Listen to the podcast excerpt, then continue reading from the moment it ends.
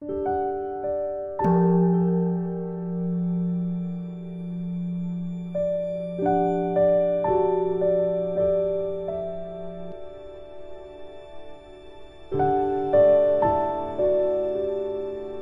家好，很高兴又到了我们一起学习广论的时间了。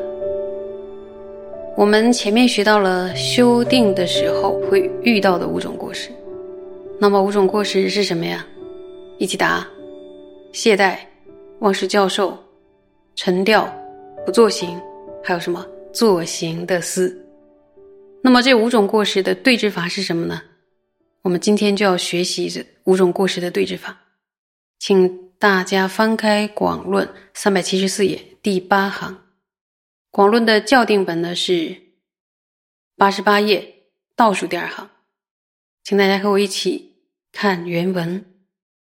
此等对之为八段行，其中对之懈怠有四：为信欲勤安；对之妄念沉掉不作行作行，如其次第为念。绝了沉掉之正知，作行之思，正住之舍，此等前已广说。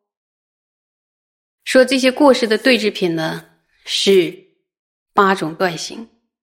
那么其中懈怠的对治就有四个，就是信心、欲求、勤奋和清安。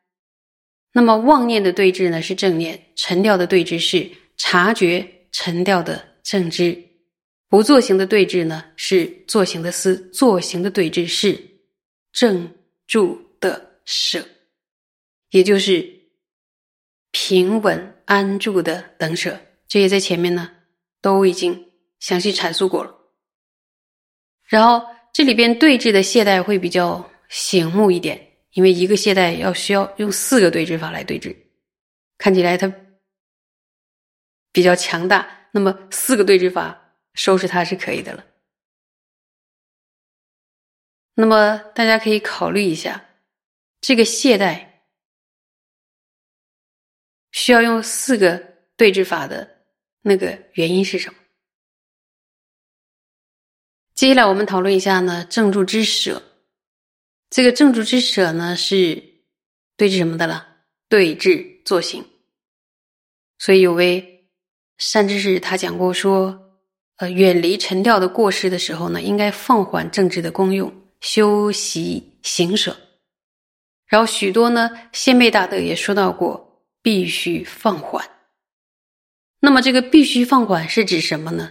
都是指在九住心中的第八住心之后，心已经不随着沉掉而转的那个时候，这个时候呢，才是放缓正知的。功用，这个时候才能用这个。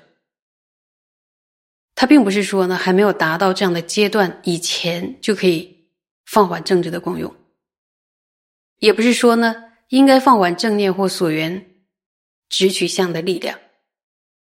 所以呢，过去有一些人说善缓即是善修，然后这个是呢，没有认识到可以放缓的界限。请问，刚才我讲了界限，界限是什么呢？你们有答对吗？那我再说一遍，界限就是九住心中的第八住心之后，就是你第八柱心升起了之后，心已经不随着沉掉而转的时候，这个时候才能放缓。如果心还随着沉掉而转的时候就放缓正念的话，这是错误的。为什么？因为即使能迅速的获得安住分，反而会成为细分的沉默。有细分的沉默，却放缓了正念，大家可以想想会发生什么？一定是离获得寂止更加遥远了。前面讲的五种过失，必须透过八段行来对治。我们再复习一下啊，对治懈怠，必须修学信心、欲求、勤奋、清安。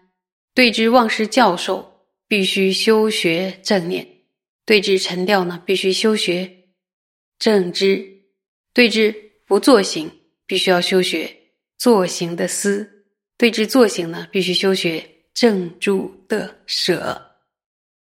那么我现在再收摄一下，就是也有善知识说，如果把以八段行断五过失的内涵结合之前的引申无过三摩地中的三个科判，哪三个科判呢？就是心住于所缘，先如何修；住于所缘时应该如何修；住所缘后应如何修。那么其中第一个可怕呢，说心住于所缘，先如何修呢？在心住于所缘之前，我们会遇到什么障碍呀？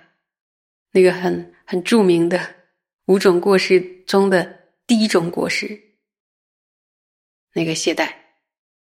那么这种过失怎么对治呢？大师讲了几种对治方法。对了，你们可能答对了四个，是信心、欲求、勤奋、清安。那么大师在广论前面有说过，请大家翻开呢广论。三百四十九页倒数第三行，然后广论校订本的是第三十九页第六行，我们可以再看一遍。关于懈怠，再看一遍。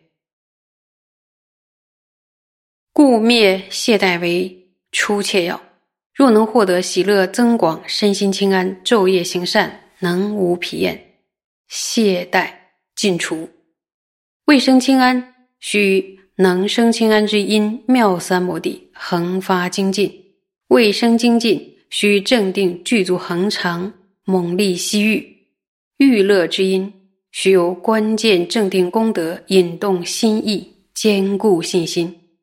故应先思正定功德，速修信心。此等次第，修而观之，极显决定。故应认为最圣宗要。那么这段就讲了如何透过信心、欲求、勤奋、清安来对治懈怠。首先要遮止懈怠是相当的重要，对不对？如果获得了喜乐、聪颖身心的清安，那么日夜行持善法呢，都不会感到倦怠，所以呢，能够去除懈怠。而要发起清安的话，必须对于等持能够持续的策发精进，这是发起清安的因。要发起精进呢，需要强烈的、持续的希求等持的欲求，就是你的向往、你的追求。它的因呢，是需要见到等持的功德，然后引动内心心意的坚固信心。所以呢，最初呢，要反复的修持思维等持的功德的信心。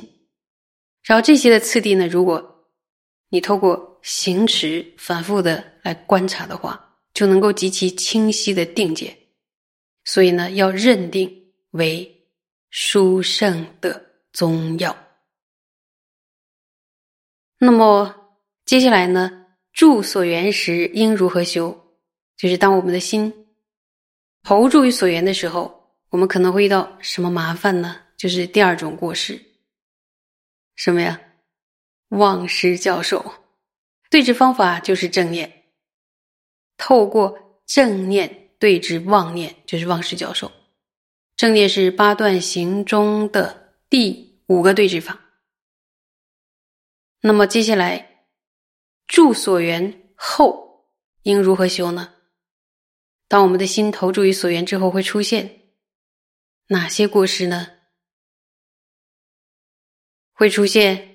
三四五种过失，分别是沉掉、不作行、作行。那么这三种过失的对治法呢，就是正知对治沉掉，作行之思对治不作行，不作行的舍对治作行。那我们接着呢，再看下一段，看原文，有找到行吗？此即修订第一教授，会找到行吧？此即修订第一教授，故莲花界大论师于三篇修次，及于印度诸大智者，皆于修订众多章中宣说。道具论事亦于修止章中宣说。故见到此先觉，亦节说其粗概。人间乐修订者。犹未了之，应如何修，故广觉者。说上述这些呢，其实就是最殊胜的修定教授。因此呢，莲花戒大论师在修次的三篇当中，此外呢，还有印度的诸大智者都在众多的修订的这个章节中也宣说，还有道具论事啊，也在修持寂止的章节中呢有宣说。所以呢，见到道次第的先辈祖师。也有略微宣说这个概括或者说概貌，但是呢，由于发现很多想要修持禅定的修行者呢，并不知道要如何进行，所以呢，大师详加抉择。这是大师呢对我们这些后学者最深厚的恩德。所以能听到这种详尽的修订的教授，都要感恩大师说，因为发现了乐于喜欢修订的人还是不知道应该如何修，所以广泛的为我们抉择。看到这句话，会不会心里暖暖的？觉得这是非常非常贴心的教导。我们一定要好好的医治这些教授，为了了脱生死，为了成就一切智智。让好好的休息，生活它。谢谢。